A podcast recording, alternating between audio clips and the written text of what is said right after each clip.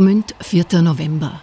Der Personenzug Nummer 9 passierte die Station Göpfritz um 1 Uhr 15 Minuten. Nach einer Fahrdauer von 21 Minuten sollte er die Stegersbacher Brücke passieren, welche in der Höhe von 11 Metern das Tal überspannt. In diesem Momente wurden die Passagiere durch einen furchtbaren Stoß geweckt. Das schrieb die Presse am 5. November 1875 über jenen Zug von Wien nach Eger, der kurz nach Mitternacht unweit der Bahnstation Schwarzenau verunglückte. Der ganze Zug war von dem Damme herabgestürzt. Die Maschine war entgleist und über die Brücke jählings gestürzt und hatte 13 Waggons, darunter die Postambulanz und den Schlafwaggon, mit in die Tiefe gerissen. War damals in der Zeitung zu lesen. Jetzt steht diese Meldung gleichsam als Widmung am Beginn des Romans Nachtzug nach Eger, dem Erstlingswerk von Walter Schmidt. Uschi Mölling-Darrer hat mit ihm gesprochen. Und ich muss ehrlich sagen, ich habe aber lang dran gearbeitet, lange recherchiert und dann erst geschrieben und immer wieder umgeschrieben. Aber die Hauptarbeit war vielleicht dann eineinhalb Jahre. So, da war ich aber eh schon bald 70. Walter Schmidt schreibt in seinem Buch über das verheerendste Zugsunglück der K&K-Monarchie. Während das Ereignis damals über die Landesgrenzen hinaus Schlagzeilen gemacht hat, ist es heute gerade noch regional rund um den Waldviertler Unfallort in Erinnerung. Im nahen Allensteig aufgewachsen, kennt Walter Schmidt die Geschichte schon seit seiner Jugend. Das erste Mal hat mir mein Vater davon erzählt. Ich kann mich nur erinnern, wie wir da in unserem Haus in Allensteig gesessen sind und er hat mir die Geschichte erzählt und der hat mich sehr betroffen gemacht. Doch was war tatsächlich passiert? Kurz zusammengefasst, ein Bahnwärter beschließt eines Tages, eine Schiene auf der Bahnstrecke zu entfernen. Den nächsten Zug wollte er dann aufhalten und vor dem defekten Gleis warnen, um als Retter oder gar Held dazustehen. Soweit der Plan. Es hatte angeblich irgendwo im Mährischen draußen äh, seine Sache gegeben, wo ein Bahnbeamter eine lockere Schiene entdeckt hat und dann vom Kaiser persönlich aus der Privatschatulle eine Belohnung erhalten hat. Vielleicht hat er davon gewusst und hat sich gedacht, vielleicht kriege ich auch sowas, wenn ich das mache.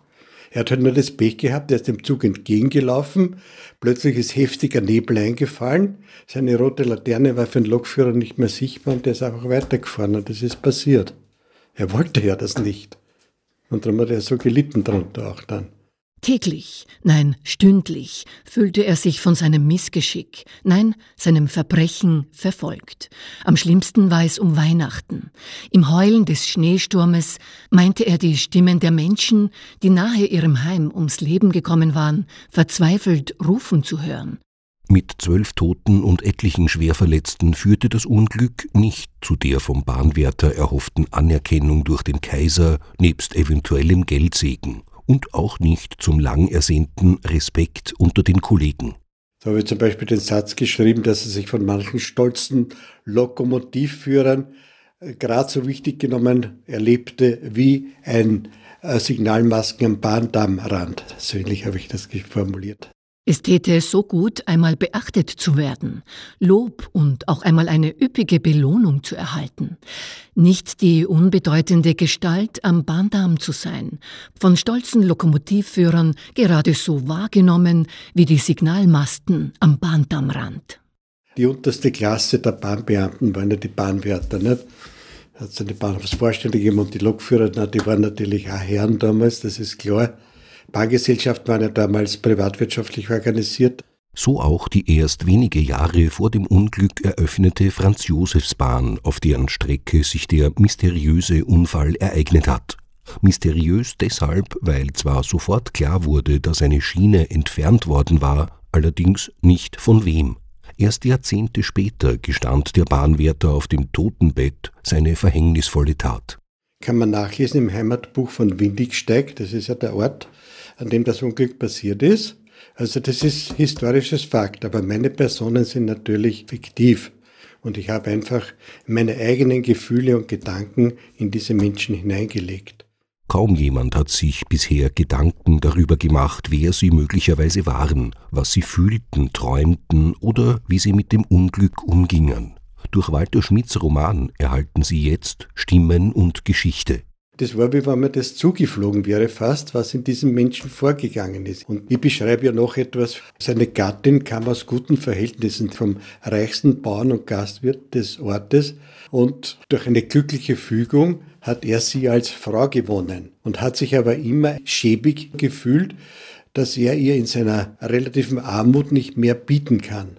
Und das war für mich dann das Motiv. Eigentlich wollte er es für seine Frau tun, weil er es so gern gehabt hat und wollte da einfach ein besseres Leben bieten. Walter Schmidt beschreibt das Zugsunglück von Schwarzenau und seine Auswirkungen aus der Sicht verschiedener Menschen, die unmittelbar oder mittelbar vom Geschehen betroffen waren. Darunter neben dem Bahnwärter und seiner Frau auch der verunglückte Heizer und seine Braut, Ermittlungsbeamte, Unfallopfer und ihre Angehörigen. Und dann ich die Schwester des Bahnwärters zu Wort kommen. Die hat das gleich überzuckert, dass er das war. Die hat das gespürt. Er hat das zwar nicht offen gesagt, aber er hat gespürt, der war das. Sie sah in seine flackernden Augen und plötzlich spürte sie die Wahrheit wie eine Ohrfeige, die sie aller Sinne beraubte. Qualvolle Tage durchlebte sie jetzt, an denen sie mit ihrem Wissen so ganz allein dastand. Nur Franz und sie kannten die Wahrheit, aber es war ihr unmöglich, mit ihm darüber zu sprechen. Ob das wirklich so war, ist freilich nicht belegt. Es sind auch keine etwaigen Nachkommen bekannt, die Walter Schmidts Annahmen bestätigen könnten. Manchmal denke ich mir, vielleicht war alles ganz anders in den Menschen. Das, war, das kann ich nicht wissen. Und wahrscheinlich war es ganz anders. Es ist meine Geschichte basierend auf einem historischen Ereignis. Nicht anders kann man es sagen. Walter Schmidts Debütroman Nachzug nach Eger ist im Verlag Bibliothek der Provinz erschienen.